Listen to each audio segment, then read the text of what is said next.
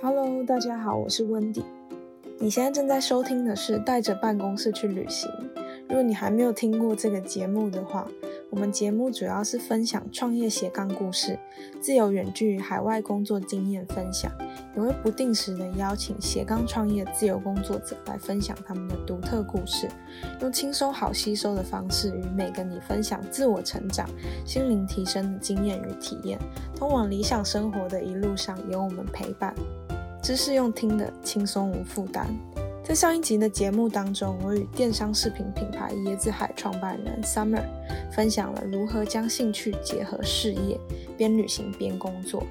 简单的介绍一下我们两个过去分别的工作与创业经验。如果你还没有听过上一集，可以去听听看，了解我们的故事。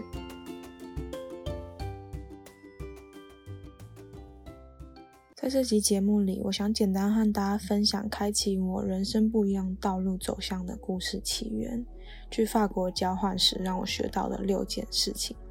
我觉得这期节目应该会蛮适合在考虑要出国交换的同学们。所以在我大二的时候，因为每一个人都被系上规定要去国外当交换生一年，我记得。对于当时的我而言，出国读书算是一直在我的梦想清单里面，所以我也会回顾当时的文字整理，再稍微把它们做分享。所以一直都很向往异国文化生活的我，终于有机会可以去当地体验不同的文化生活。我就选择了跟大部分人不太一样的道路，去法国。我还记得当时大概有百分之八十的同学都选择去美国留学吧，我就想着要跟大家都不一样，然后就选择欧洲。不过也是因为我一直都很想要去欧洲旅行，所以当时的交换学校有芬兰、瑞典、法国可以选，但是因为我很怕冷，所以我就选择纬度较低的、相对较低的法国。不过最后还是落脚在阿尔卑斯山旁边的城市里昂，所以还是一样冷。那我就直接进入到今天的主题，在法国生活的整年，让我学习到的以下六点事件的重要性。这以下六点是我当时在法国交换完一年写下来的，在今年回顾看的时候，也发现哇哦，原来当时还会有这么成熟的想法。第一点呢，就是独立自主的能力。我相信这一点大家应该还蛮好了解的，就是当你置身在异乡的时候，你很多生活大大小小的事情都必须要靠你自己，除非你还有好朋友跟你一起。不过其实就是大部分的时候，很多人如果一起去，有时候也会分道扬镳，或者是大家都有自己的生活要要顾。而且很多人其实出国之后也会交男女朋友啊什么，就不太管 其他朋友了。所以要举例子的话。我想，当时我认识的朋友们，好像都是在一个月后，就会从本来的煮饭白痴，慢慢变得会煮饭，因为都是一个人生活的缘故，你必须洗衣啊、烧饭、打扫、倒垃圾，全部都是变成我们的例行公事。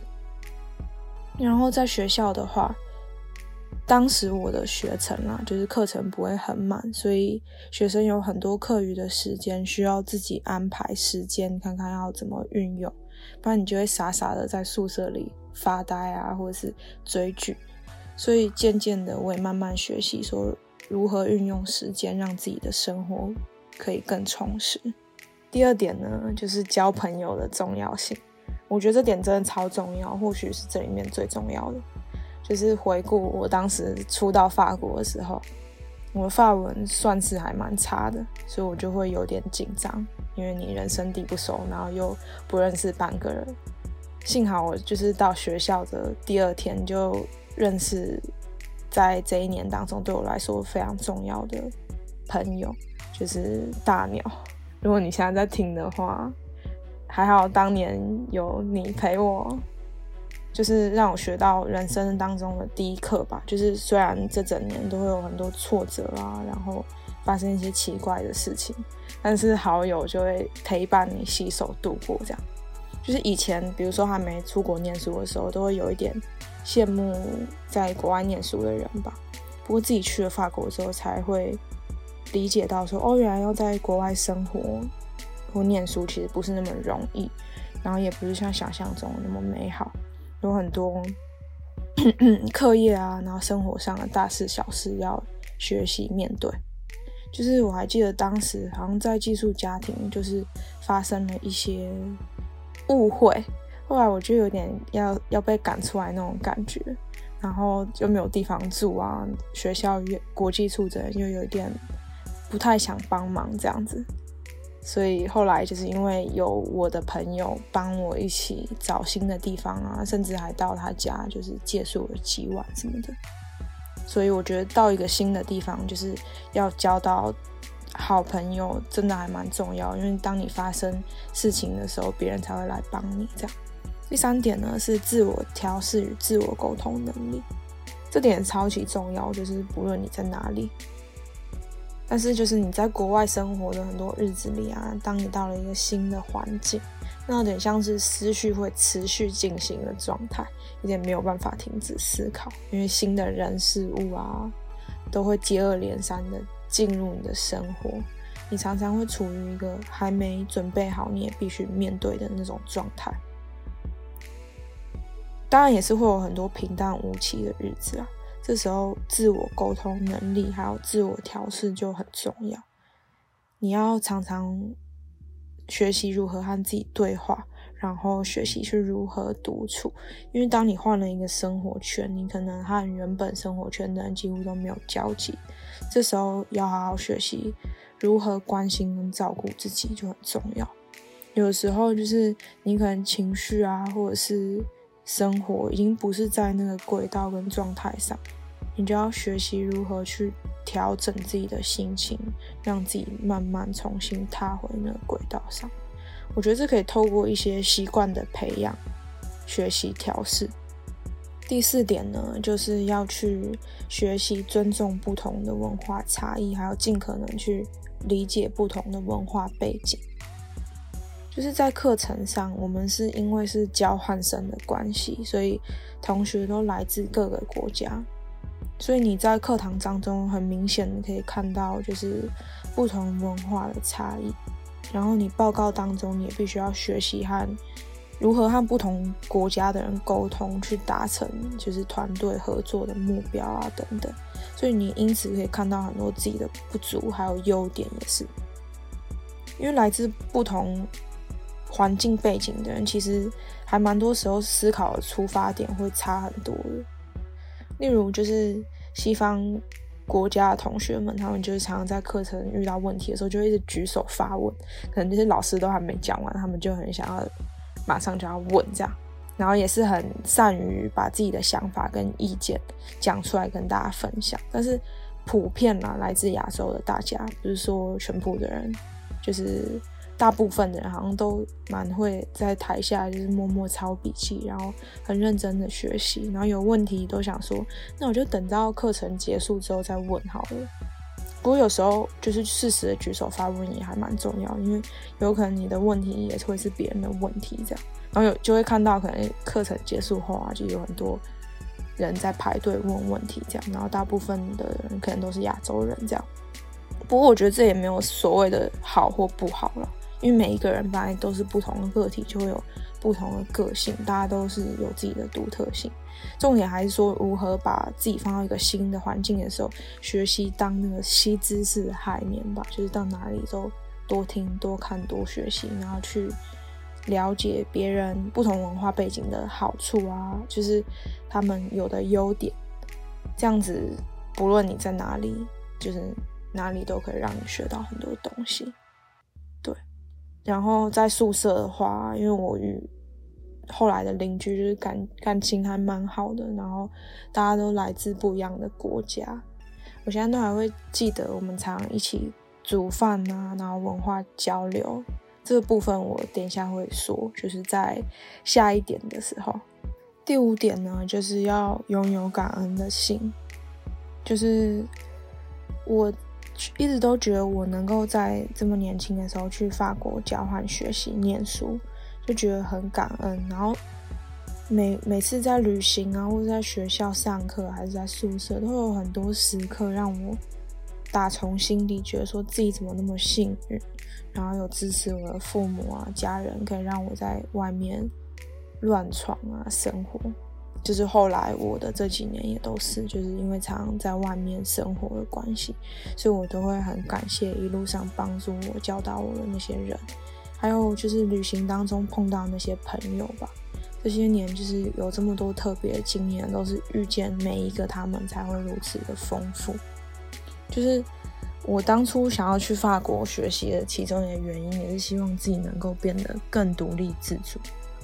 然后现在就是回过头来看这些事情，就发现说，哦，自己也真的变得还蛮独立的。不过有时候也会学到说，适时的依靠啊，还是必须的。然后常常你在外面啊，都会担心很多事情啊会发生或者什么。不过其实通常你担心的那些事情都不太会发生，就是要看看自己怎么去。转换、调试、面对，这些才是比较重要的事情。所以我觉得，就是保持感恩的心，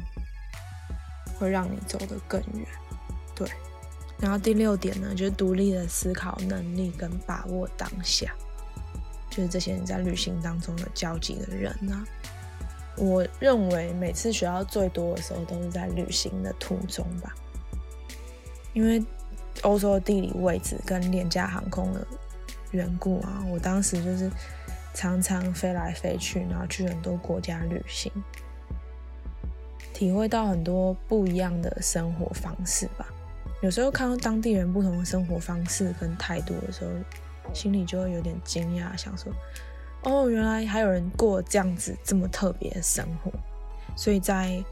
旅行很多之后，我就会。慢慢学习怎么跟自己相处，然后眼界也更开阔。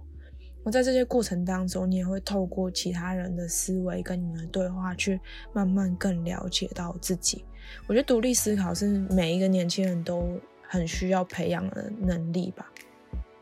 就是你会慢慢透过这些外界的人事物，了解到说什么对自己来说是重要的，什么对自己来说是不重要的，然后你。比较想要过怎么样子的生活，怎么样子的生活模式，跟你到底想要做什么。然后在当时我在旅行的时候，就蛮常用那个 couch serving 的，就是可以住在别人家沙发，然后免费的，看要用什么文化交流，我都会煮饭给他们吃，这样子就是实质上的文化交流。然后我也常住青年旅社，就也因为这样，我就遇见了一些很重要的朋友啊，也深深体会体会到说把握当下的重要性吧。因为你在旅行当中，常你在交集的人事物，你可能只会跟他见面就那几个小时，或是几天、几个礼拜。然后你未来的人生旅途当中，你会不会遇到他们？会不会再见，都蛮难讲的。通常很多时候，其实你你就见这个人这么一次。不过，就是人生就是这样子，出乎意料嘛。然后缘分也很奇妙的这件事情，所以缘分让大家在不同的的地点相遇，然后带给我们一些启发。后来可能就分开，再也不见面。所以说，对我而言，旅行真的是一个非常棒寻找自我的过程。你会透过这些对话更深入的了解自己，然后我也会因为像我自己就因为这些旅行经验，然后慢慢发现说，哦，原来我自己也是蛮喜欢写作的人，就是我都会把一些奇特的旅行故事记录下来啊，然后或者是分享给我的朋友听，然后这个部分我可以之后再跟大家分享。如果你有想要听什么旅行故事的话，可以在下面留言。因为我蛮多朋友都说我是那种奇怪人事物的吸引磁铁，所以这些年后来旅行的时候也是遇到一堆超强的事情。不过就是谈回刚刚那个宿舍部分，就后来我是搬到那个外面的那种私人的小公寓式的。然后每一个人都会有自己的卫浴跟厨房，不过因缘际会之下，我就认识了我的邻居们，然后跟他们变得超好的。然后那缘分其实是这样打开的，就是我那时候洗完澡我就把那个暖气打开，后来就发现天哪，这个暖气怎么关不回来？所以我就急急忙忙，我还跑去敲我对面邻居的门，跟他说我暖气居然关不了。然后他也很紧张，想说我们很怕会坏掉，因为那天是礼拜六，就是要到礼拜一的时候才会有修理工人来。就很坑的是，就其实法国的那个暖气，浴室里面的那个暖气，它是会自己关的，可他那时候可能也从来没用过吧，所以我们两个就很紧张。然后后来他自己跳起来的时候，我们都很开心。所以说，我就这样子 跟他变得很好。然后后来我们都会每个礼拜就是聚会，就也连接了还蛮多人的。然后我们每个礼拜都会自己在我家这边煮饭，就很像是以菜会友，用就是各国自己特色的菜啊，开启了这段友谊。然后呢，我还记得，因为你在异乡。就是交的朋友，你都会知道有一天总有一天要道别嘛，因为天下没有不散的筵席。不过也因为时间有限嘛，所以我们都会更加珍惜彼此。我还记得在要道别那个晚上吧，我就跟刚刚讲那个大鸟，我们大概是两个人从大家都是从下午就开始准备食物的，我们是就自己炸盐酥鸡，后来就是被大家夸说这盐酥鸡也太好吃了吧，我从来没有吃过这样子的。就是食物，那我们两个都超开心的。那一天呢，我们大概是从下午就开始聊，就是大家好像毫无间断的聊了七个小时吧，因为我们已经就是很熟了。我们有五个人吧，四种母语，不过透过英文的连接，我们还是可以很轻松，就是聆听彼此的状态啊，然后分享感受。我觉得那种感觉其实是还蛮奇妙，就是。各个文化背景不同的人聚在一起，可是却能互相理解分享，就会让人家觉得很平静又很感动，能够感受到对方心的温度一样吧。然后那时候好像大约两点半的时候吧，大家都很累，可是又有点舍不得分开。然后不知道哪里来的点子，我们就决定要朗诵。一首自己母语的诗送给彼此当礼物，就是祝福对方。因为在就是过了之后，我们也不知道什么时候会再见面。其实后来好像也没有再见到这些人，除了鸟以外。不过就是明后年有可能会见到我的法国朋友吧，希望会。然后我跟那个鸟，我们就念了李白的《黄鹤楼送孟浩然之广陵》，还有林婉玉相遇的时候。就是当时候虽然听不懂阿拉伯文跟土耳其文，但是当他们朗读母语诗的时候，那个语言的温暖跟力量啊，我到今天都还不能忘记。就是 身旁的人有时候可能看起来像那样子没有交集，不过可能因为一个小的举动就改变彼此。所以我觉得当一个旅行者就是这样，既然你们有缘分相遇，就好好珍惜。大家拥有的时光，即使就是未来未必再遇见，可是就是那个当下，还是会觉得都是很永恒的回忆。然后现在回头看，我们就是拥有那段厨房的时光，我们共同拥有那段异国的岁月。那今天就用林婉玉相遇的时候这条诗来祝福大家。那我现在就来念给你们听。相遇的时候，相遇的时候，一定比海洋还大。这人生坐着各自的小船，也许下一秒就会出现在彼此的视野，由远到近，由小变大，终于遇见，终于相聚。于是可以一起观测一下星星，于是可以一起晒一下午的太阳，一上午的太阳。Sorry，于是可以一起追踪海豚和鲨鱼。在大浪把我们分开以前，在大浪把我们分开以前，也许以后不会再见面了。相遇的时候，做彼此生命中的好人。哦，所以今天呢，我就简单的分享这段在我欧洲交换的一年的回忆。不知道你是在什么样的机缘下听到这一集 Podcast，希望你会喜欢这一集的节目。也花一点时间帮我们写下评论，想跟我交流的话，都可以去世界办公室的 IG Go World Office 直接密我，链接我都会放在节目下面。那就谢谢大家这一集的收听。